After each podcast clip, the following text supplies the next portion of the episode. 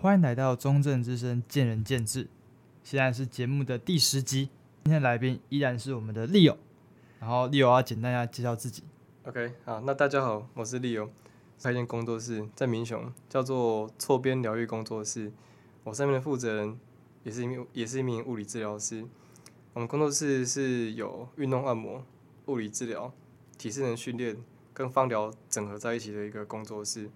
我们团队成员都有物理治疗师以及健身教练的双重资格，来为民众健康做把关。这样，对，就是一个很专业的地方。如果大家有需求的话，可以去那边。对，我们在民雄头桥那边，在民雄头桥那边。OK，首先就是这一集就是主要问一些关于物理治疗的问题，对这个方面也是蛮有兴趣的，没有兴趣，没有兴趣去了解这这一方面到底是怎样。嗯，好，那那可以先问一下，就是物理治疗到底是在做什么？然后你们主要服务客群有什么？好问题，这个可能会稍微讲长一点点。就是物理治疗，它如果从广义上来说，我们就是协助民众。解决他的疼痛以及动作上的困扰，进而提升生活品质的一门专业。我们的服务客群其实从小朋友刚出生的那一种，一直到老年人，可能七八十岁的人都有这样。对，因为我们其实有分四个专科啊，第一个是骨科物理治疗，然后再是神经物理治疗、儿童物理治疗跟呃那个心肺物理治疗这样。哦，心肺没有没有啊，对，心肺物理治疗。对，不过可能在在国外，例如说美国、澳洲，他们有分更多门派，就是应该说更分分得更细，就像现在台湾的那种专科医师训练这样。那我问一下，婴儿物理治疗在治疗什么？刚出生他是要治疗什么？婴儿的话，他骨头都还没长齐啊。哎，这个好问题，因为其实有些小朋友他其实出生的时候他不会这么健康的长大，他们可能会因为在子宫里面哈发生缺氧的问题，导致说他们的脑袋，也就是中枢神经。有受损，那整这样可能会让他变成有可能脑性麻痹啊，或者是出生就是我们就叫肌肉张力的东西，他就很很低很低张，我们就要去帮他带他活动他的手脚，然后就是带一些治治疗的手法，嗯，让他尽量发展成比较一个正常的样子，对，然后再来就是有些小朋友可能有发展迟缓，嗯，例如说，嗯，俗语嘛，七坐八爬。但是有些小朋友他们可能到九个月的时候都还没办法坐着，那这下问题就大了，他就绝对是有发展迟，他就很有可应该说有很高的几率有发展迟缓，就是他的动作发展学是发展跟学习是比人家慢的，那他可能是因为有先天的一些可能，呃也是脑袋可能是脑袋的问题，不是那种智障哦，是 是他可能有先天上结构结构缺损，导致说学习速度比人家慢，或者是一些基因疾病，比如说常见的。呃，小胖威力症，对，这个叫这这个我们就是小胖威力症嘛，然后再就是可能，嗯，ADHD，注意力就是注意力不集中，也就是你们挂号过动症。哎、欸，那那这个跟这个好奇，这个那个，就是跟记忆力不平衡有什么关系？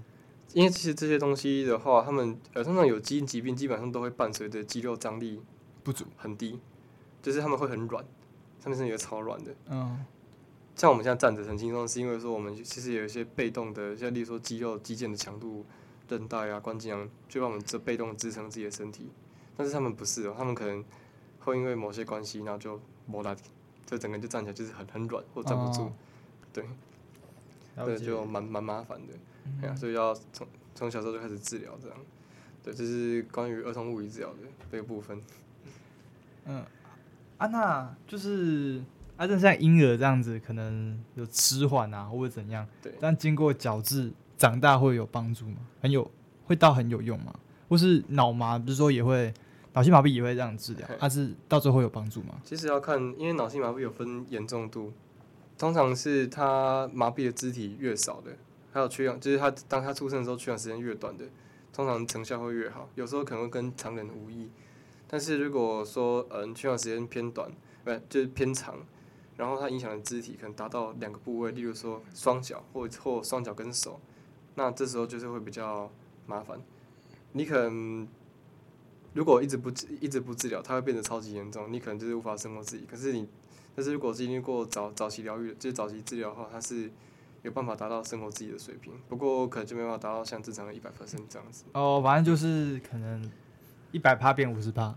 嗯，对，或者是可能接近六七十这样。很想问，物理治疗跟复健差异在哪里？然后职能治疗这个东西又是什么东西？嗯，其实物理治疗它也是应该说我们复健是一个很很广的领域。那复健这个领域其实就包含了物理治疗、职能治疗跟语言治疗。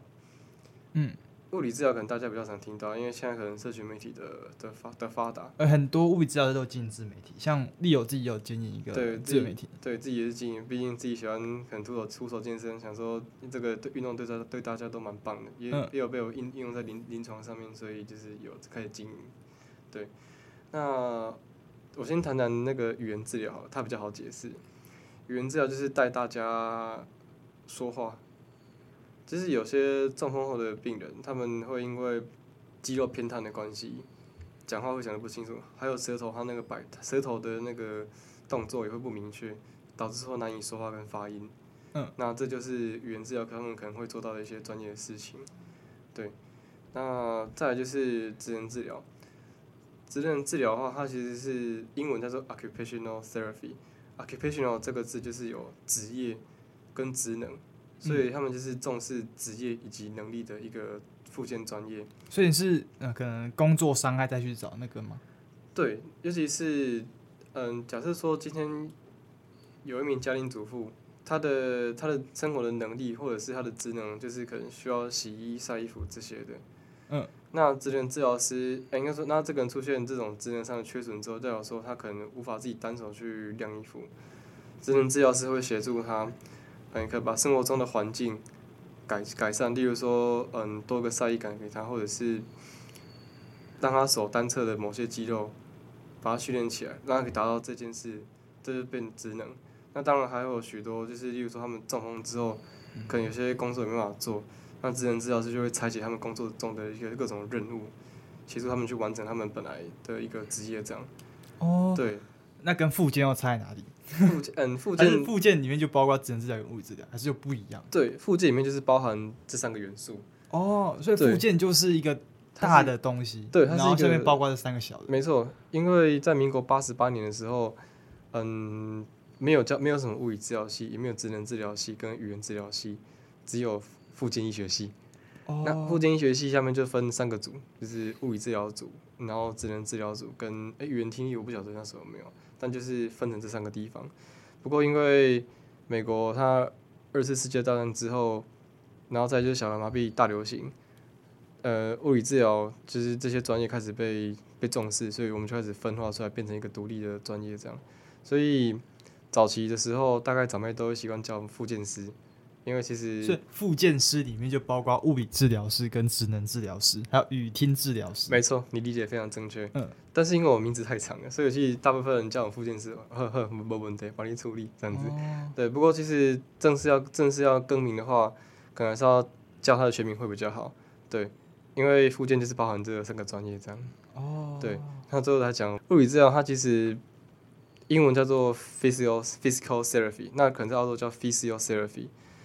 Physical 跟 physio 有代表身体的意思，所以其实它被翻译成物理治疗有点怪怪的，因为会有点听起来就是很很物理。不过其实是我们这是叫，我觉得可能以身体治疗会比较完整，因为其实身体治疗是包含说我们身体的肌肉结构、骨骼结构，其实光包含心理上的一些问题，心理上也没解决。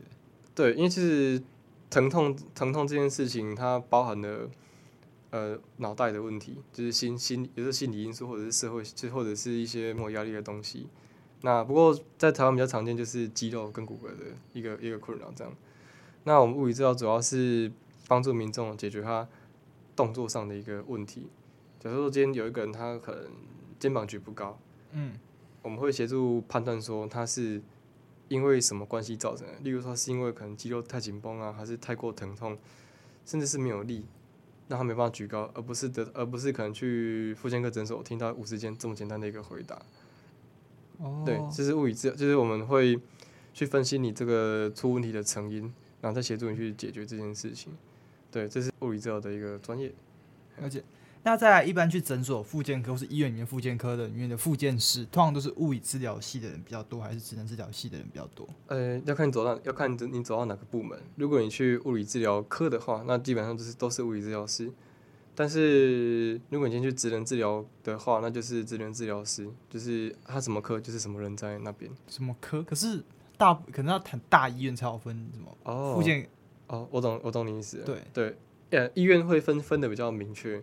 但是如果是一般基层诊所的话，基本上大部分都是物理治疗师。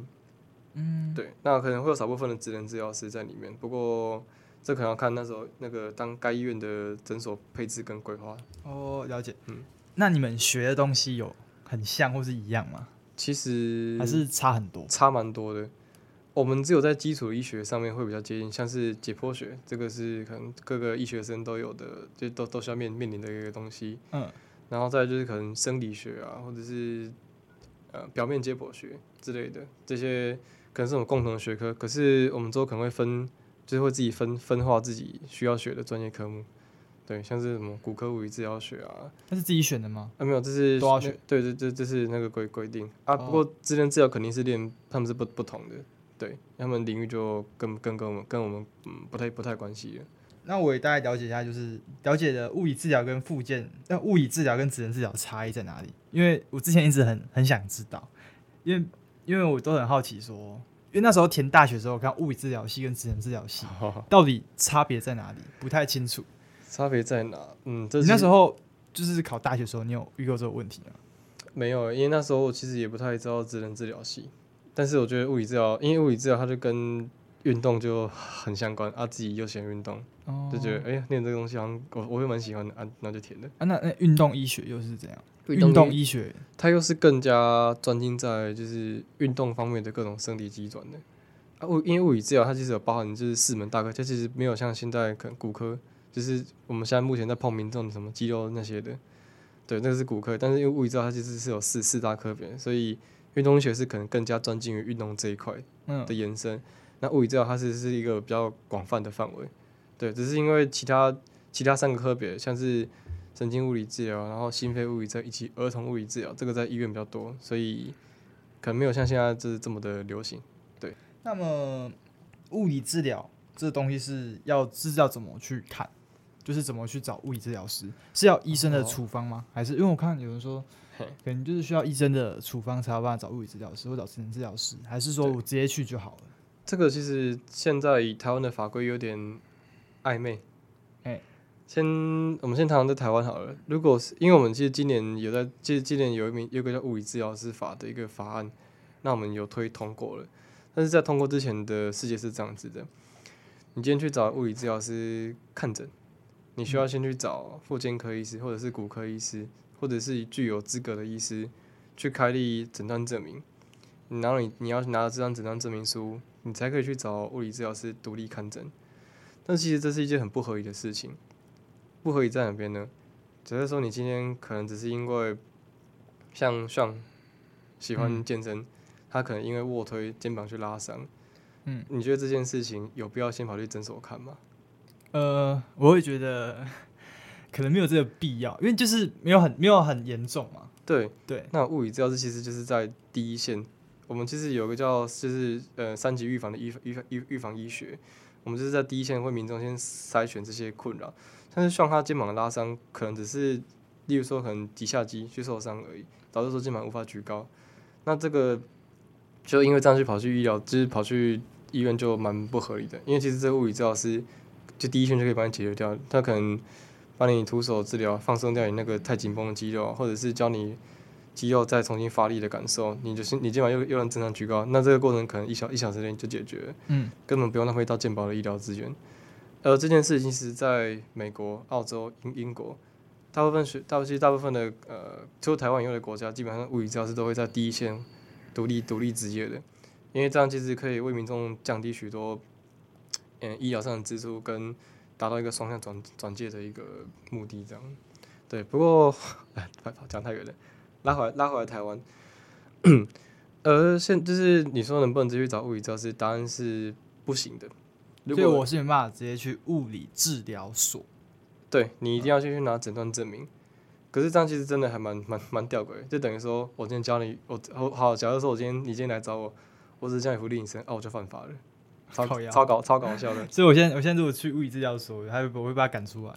嗯，其实这又这又讲到另另一个点，因为我们现在法规就是推过之后，嗯、我们现在变成说，其实你是可以来找我们的，就而且你，而且你不是以疾病的目的为主，嗯，你可能只是因为你想要变得更健康，我想我只是想运动改善自己身体的能力，嗯，你来找我不会犯法，就是以预防医学的角度来说的话，了解。所以现在物理治疗师在台湾的直接就诊，直接就诊的话，有点变得暧昧不清。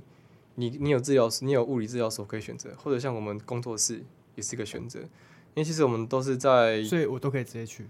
对，如果以现行法规来解释的话是可以的，因为它现在是处于灰色地带。不过如果是要最正规且合法的话，可能去找物理治疗所会更棒。但是如果今天是比较你家比较近，刚好又是物理治疗师，那去那边我想也无妨。但是物理治疗师可能就不能宣称说有治疗性的专业，就是不能宣称有治疗性的行为出现，也不能治疗你的疾病。不对，不过我们还是会利用，我们还是会帮你解解决你解决你的问题。哦，嘿，所以就变得有点暧昧不清。对，暧昧不清。所以结论就是说，如果遇到呃可能有一些疾病，就是一些可能运动伤害或是一些状况，嘿 还是可以直接去找物理治疗师的。但是因为因为现在法规比较呃嗯暧昧不明，暧昧不明，嗯、对对呃就是有灰色地带的存在，没错，嗯对，就是立法者没有把它说清楚这样，嗯对对，OK，那你们是怎么收费的？物理治疗师，物理治疗是基本上是没有健保的，呃目前如果以物理治疗的话，其实在。如果你今天不是去诊所或去医院，是没有健保，我们都是纯纯走自费。嗯，那因为是说我们毕竟都是一对一、一对一对一名个案，所以时间是耗费比较长的。在我们给予的处置是最精准的，我们有很完整时间可以了解你的问题，帮你评估说你出问题的地方，找出那个源头之后，协助你解决掉。那其实这收费，因为毕竟这背后是包含非常多医学训练，我们最后才能达到这件事情。嗯，所以收费的话，目前。从可能一千出头到两千都有，在北部的话基本上是单节至少要两千块，不然台不然人家会觉得你不够专业。嗯，那但是因为有地域性嘛，如果越往南部可能价格会偏低，可是可是可能也不会太低，可能也不会到太低。不过因为这是专业的部分，所以嗯，可能价格不会太低的，专业还是要钱的。对，因为毕竟我们我们自己遇到许多患者呢，他们都是已经去医疗院所。治疗了可能一快一年了，嗯、但是都没有任何好转，所以最后来协协助协助，就是来寻求我们这种自费自费端的协助。那我们也有就是很好去找出他们的问题之后，大概经过一到两个月的的疗程，就全部都解决，他也可以正常返回他喜欢的运动或者是生活中。我想这就是可能时间跟金钱上的一个。那你物理物理治疗所开在民雄吗？嗯，不能说我治疗所，我是工作室。哦，工 工作室嘛，你的 你的工作室开在民雄嘛？嘿，那你们目前服务的客群主要是来自哪里？或是学生吗？还是都是这样？目前发现年龄层有，嗯，好，我先先以大部分族群啊，现在目前大部分可能就是二十七岁到四十岁之间的青壮年族群，嗯，或者是比较多有 就来来自一个就处理的一个需求。那其中可能从公家机关啊，然后到可能自由业者，或者是甚至某些企业的小就是老板那些主管都会来都会来。那在可能年纪再年长一点的话，可能就是这些客群的家人，他们的长辈，因为发现这可能体能有退化的问题，嗯，然后就是产生一些莫莫名其妙的酸痛，那他们就是可能有去调查过，可以透过一些运动，治一些治疗性运动去改善这些问题。所以就就来到我们这边，我们就会协助做一些一对一的训练。嗯，再来就是学生，学生开始也变多了，可能大家因因为可能开始现在社群媒体比较广泛传递我们这件事情，所以就是来就就是来我们这边处理的学生开始也也变多了这样子。对，哦，了解。嘿，因为其实我看就是嘉义地区这种物理治疗所或是物理治疗工作室，其实没有很多间。没错，大概。台湾诶、欸，应该说民雄不不嘉义这边的物理治疗，嘉义县家是其实很少，超少，大概加加起来可能时间时间以内哦，手手指数出来啊。对，那因为开设物理治疗所的资本需要比较高，所以所以就是我们就是可以工作室先成立，对，嗯，嘿。不过就是其实目的都一样，我们都是要帮助帮助人家解决一些问题，所以其实我觉得开物理治疗所跟初衷都一样。对，我们我们核心理念都是想帮助别人，所以其实我觉得今天不管是开物理治疗所或者是工作室，对我来说可能差异不会太大。哦，对，可能只是收入上的收入上的差异，有可能是这样子。哦，对，了解。对啊。那你刚刚说资本的就是差异，那物理治疗所跟物理治疗工作室。为什么你会觉得说物理治疗所可能需要的开销会比较大？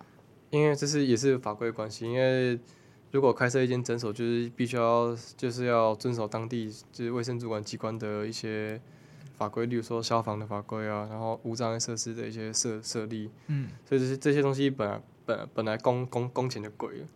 哦。啊，然后再来是物理治疗所是正规医疗单位，所以它有要求要配置什么东西？嗯，没有，可是相因为相对是正正规，所以我会进比较多的一些辅助辅助诊断的仪器，像是超音波仪啊，或者是震波治疗仪，嗯，这些这些仪器，啊，因为这些仪器其实造价都不菲，对，因为引进价都不菲，所以可能物理治疗所用这个，嗯，会比较正正规。工作室其实会看职业者的一个性质，像我们是以运动按摩起家的。对，但是因为之后法规通过之后的话，我我觉得我觉得其实我们其实可以透，也可以也是可以透过自己的专业去帮助很多人，因此我们不该只受限于在按摩这一块。对，那我们就是开始有以预防淤血为为目的的前提下，为民众协助解决他们的困扰，而不是他们的疾病。那就是要成为一个专业的物理治疗师，需要经过怎样的训练？哦，如果是如果是这样讲的话，那这就是大学读物理治疗系。对，你就大学就是念物理治疗系，那物理治疗系其实从专科、科大到一到大学都有。呃，像五专的话就是念五年，大学是念四年。不过像是又念六年啊，台大不就要念六年？对，呃，台大、阳明、阳明交大，然后，哎，成大我忘记有没有？但是他们现在改成六六年制的，就是博士物理治疗。对啊，不过像一般大学是跟科大都是目前都还是四年四年制，嗯，最后我们都是要考国考，所以其实程度上说不会差太多，因为我们基本上都是一个水平线在，呃，国考应该是比较多物理治疗生的一个噩梦，因为我们国考通过通过就是还蛮低的，大概几趴？两成，两成，一百个人去二十个人过了，人家其实比例没有说很高，对，它其实很很低。就是你，你可能去，因为像我，像我之前去考试的时候，我们考考场 那天，那天配置配置，我觉得蛮蛮戏剧化的。那天是晚上下着雨，然后我们最最最后就是最后最后就是宣布成绩的时候，就是你你你你在考场看谁笑笑得出来，谁就是那个赢家。但是就是考完之后，就是只有我笑，我就是我我想笑的时候看旁边看怎么这么的。你知道，超像那种被判死刑的人，你知道，那脸都每个脸都青掉。嗯，因为只有你上是不是？就是呃，这这个只能这应该说这显示说比例很低的意思，不、嗯、不是只有我上，就是可能还有其他人其他上，但是但就是考场的欢乐就是悲悲就是悲惨跟哭的声音比通过人声音还要多。你们是当场就知道成绩了？呃，因为像像我们搞是是是电电脑电脑电脑阅卷的，嗯，那我们就是即时就是。就是当下当下就知道自己有没有过，因为我成绩会算出来。当下睡眠是现就是用电脑做题。欸、你啊，它有分两个，一个是一个是你想要考完再看，还要考完不看的。对，那你有考考完每一科每一科看的那种。对，哦，就是选那个考完每一科看，啊，然后过就很爽。对，就是这这这就这就是会很爽，你就是每一科都要算自己看有没有过有没有过有没有过这样。好酷哦，就是很很刺激很刺激。对，那。我们其实呃，回到大学那那一边，我们在学校可能经历过了可能四呃四到六年的医学训练之后，在最后一年就是去医院实习。嗯，我们每一科都要去跑，像是民众常见的骨科啊，对，然后再就是呃神经物理治疗，然后心肺物理治疗跟儿童物理治疗这些科别基本上都要 run 过一次。